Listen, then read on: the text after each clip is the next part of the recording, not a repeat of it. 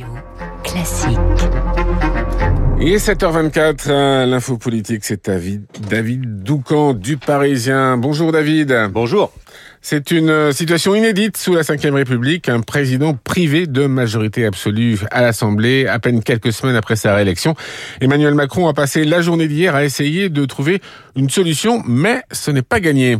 Oui, euh, d'abord le matin, il a enchaîné euh, des réunions avec ses conseillers, en particulier son pôle parlementaire, des experts euh, de l'Assemblée avec qui il a passé en revue les profils des nouveaux élus. Ensuite, le chef de l'État a déjeuné avec Elisabeth Borne, François Bayrou et Édouard Philippe. Sa première ministre et les deux patrons des, des partis alliés. Objet de la rencontre, définir une stratégie, imaginer une parade. Il a aussi échangé avec Bruno Le Maire, Gérald Darmanin, Bayrou, Philippe, Le Maire, Darmanin, tous les quatre, peut-être les plus politiques de l'entourage Macron, l'ont convaincu de bouger vite. Le président va donc recevoir les chefs de, tous les partis politiques susceptibles de former un groupe à l'Assemblée nationale aujourd'hui et demain à l'Elysée pour voir comment il pourrait éventuellement élargir sa majorité. Mais rien ne dit que ces consultations aboutissent à quoi que ce soit. Emmanuel Macron, cette fois-ci, ne pourra pas prendre son temps, comme à son habitude. Il va devoir répondre vite au message des Français.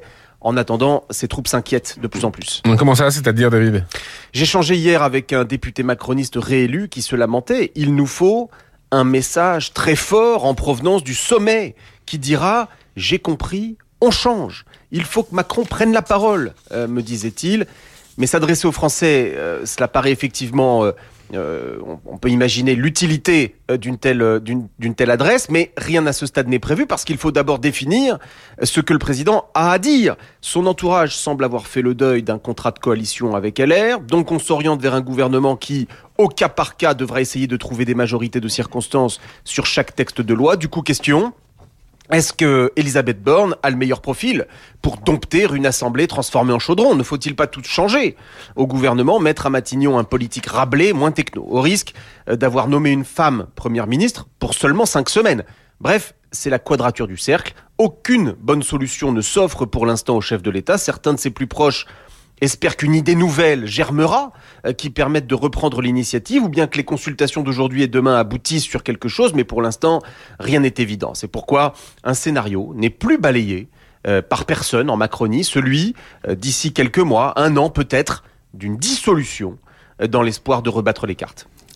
Mais info politique de David Doucan, c'est aussi dans le journal Le Parisien. Chaque matin, il est 7h27. Bonjour David Abiker. Bonjour Eric. Les titres de la presse et ce matin, on fait quoi?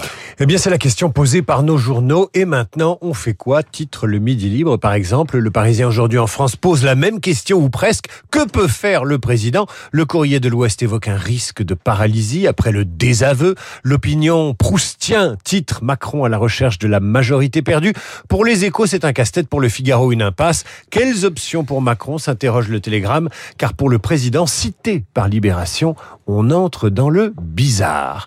Et puis dans elle, pour changer le dossier de la discorde. La guerre des poils, titre le magazine. Elle oppose les mères aux filles qui refusent le diktat de l'épilation, laquelle rime désormais avec conflit de génération sur ce sujet aussi la majorité reste introuvable. Merci David Abiker. Vous revenez à 8h30 pour votre revue de presse complète. Ce sera avec Renaud Blanc. Bonjour Renaud. Bonjour Eric. La matinale de Radio Classique continue avec vous. Votre invité ce Jérôme Fourquet, le directeur du pôle opinion de l'Institut IFOP. Son regard, son analyse sur le vote de dimanche. David a donné les titres des journaux à l'instant. On parle euh, dans la presse d'impasse, de casse-tête pour Emmanuel Macron, la NUP bien sûr, mais aussi le Rassemblement National et ses 89 députés. Est-ce le seul grand vainqueur de ce scrutin?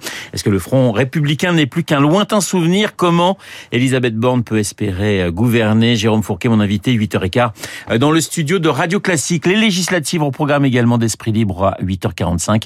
Esprit Libre avec Guillaume Durand. Il reçoit ce matin Cécile Cornudet euh, des Échos et Alexis Brézé du Figaro. Mais tout de suite, la.